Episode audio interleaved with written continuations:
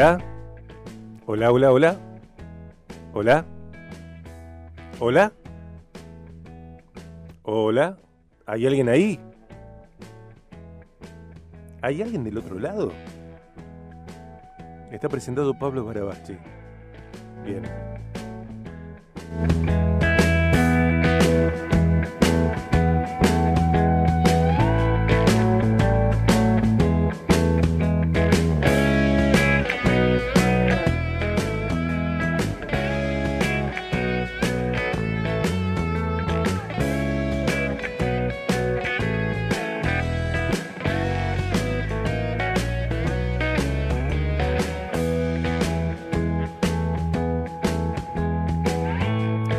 Hola. Amigo querido, Hola. ¿Quién está ahí? acá estoy yo, Eh, ¿Qué? eh, ¿Qué? ¿Por qué llama? que estoy yo, soy yo desde que nací eso. ¿Con qué interno quiere hablar? Interno, no. Interno o externo, con cualquiera quiero hablar. Paul querido, Paul querido. Hola amigo. ¿Cómo estás, Sergio? Muy bien, muy bien. Eh, bien, bien, bien. Paul, feliz cumpleaños. Que ya fue, pero te lo Bueno, digo hoy al aire. Sí, pero muchas gracias, de verdad. Mirá, mirá cuánta gente. señor. Vamos, más fuerte ahí. La multitud. Sí, la no, no, es impresionante. Siempre, siempre soñé entrar al estadio y que la multitud me aplauda por mi cumpleaños. Pero bueno, Bueno, me faltó la parte del estadio nomás.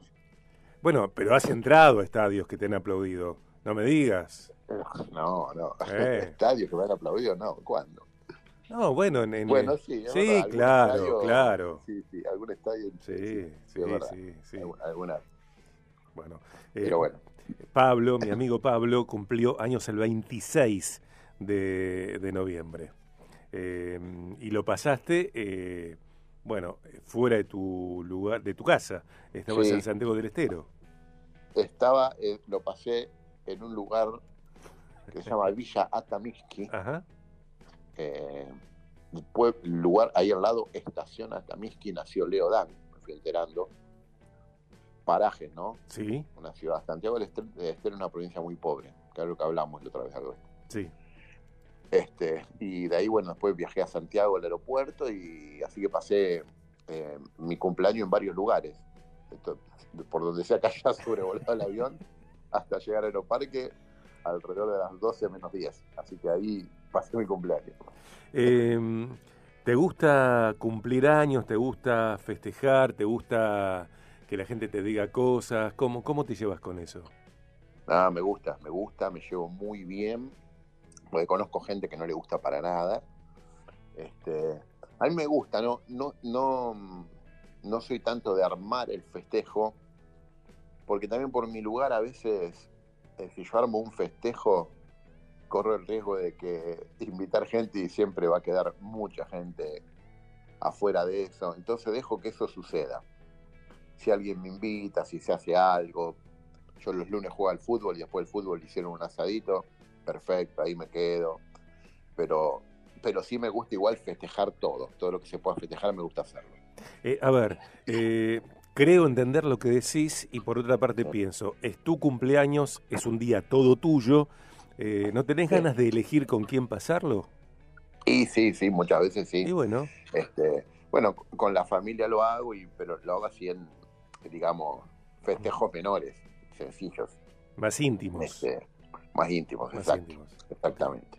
Bien. Pero sí lo hago, lo hago, lo hago. Eh, con Pablo, anteriormente hablamos acerca del valor propio de cómo nos tratamos a nosotros mismos, eh, los riesgos y peligros del auto boicot. Eh, una de las cosas que Pablo dijo es que cuando uno quiere construir identidad necesita pertenencia. Este contenido, como todos los anteriores y todos los contenidos de nuestros especialistas, están disponibles en Podcast BDG. Hoy la idea pasa por esto justamente, cumplir, cumplir años eh, en términos de eh, cumplir años y desde allí valorar, agradecer, celebrar. Y algo clave, Paul, que, también me parece que, que te va a gustar que nos metamos, tiene que ver con cómo contar nuestros días para traer sabiduría al corazón. Eh, Totalmente, totalmente. Bueno, tiene mucho que ver eso con el concepto de la celebración, porque fíjate que la, celebración es una, manera sabia de contar los días, ¿no? Eh, uno tiene que ser un buen administrador de su historia. Eh, pensamos eh, pararse en un lugar de intencionalidad, no simplemente las cosas que me pasaron, sino pensar en las cosas que yo provoco que me pasen, ¿no? Aunque uno tiene claro que no, no controla todo, apenas controlamos algunas cosas, controlamos las suficientes como para darle la orientación a nuestra vida, ese sentido de propósito, eh, que, nos haga, que nos haga vivir satisfechos, ¿no? Eh, me parece sumamente importante mirarnos desde ese lugar. El reconocimiento, la conciencia de la primer conciencia clave para celebrar nuestra vida es la conciencia de nuestra dignidad. Si eso no está claro, si esa conciencia en vez de una convicción es apenas una idea, vamos a salir a mendigar afecto en cualquier lado. Vamos a buscar obtener logros para, en definitiva, obtener afecto. Vamos a buscar hasta enfermarnos para, en definitiva, tener la atención y el afecto de alguien más. Tenemos que tener conciencia y la dignidad como punto número uno. Y desde ahí empezar a construir una vida que se oriente hacia un lugar, ¿no? Eh, a esto lo llamamos significados, eh, tener una idea de, trascendencia muy clara, eh, transitar esta vida sabiendo que hay algo más grande que nosotros, que nos convoca a ir en pos de eso, ¿no? Mm. Eso nos hace disfrutar y tener plena, ese sentido de plenitud, ¿no? O de satisfacción, aunque no todas las cosas salen como quiero, aunque haya imprevistos, variables y todo aquello que viene en el paquete vida, hay que aceptarlo. ¿no?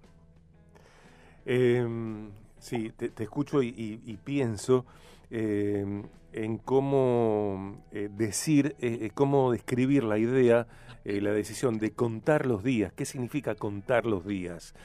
más allá de, a ver, esto viene disparado desde Salmos, el libro de los Salmos, el himnario, el cancionero de la Biblia en el Antiguo Testamento, Salmos, el capítulo 90 y la frase número 12, que dice, enséñenos a contar nuestros días, perdón, enséñanos de tal modo a contar nuestros días que traigamos al corazón sabiduría. Enséñanos de tal modo a contar nuestros días que traigamos al corazón sabiduría. Eh, contar nuestros días. ¿Cómo cuento los días? Eh, eh, más allá del calendario, Paul? Bueno, yo creo que es eh, contar los días tiene que ver con prestarle atención a la manera en que, los vivimos, ¿no?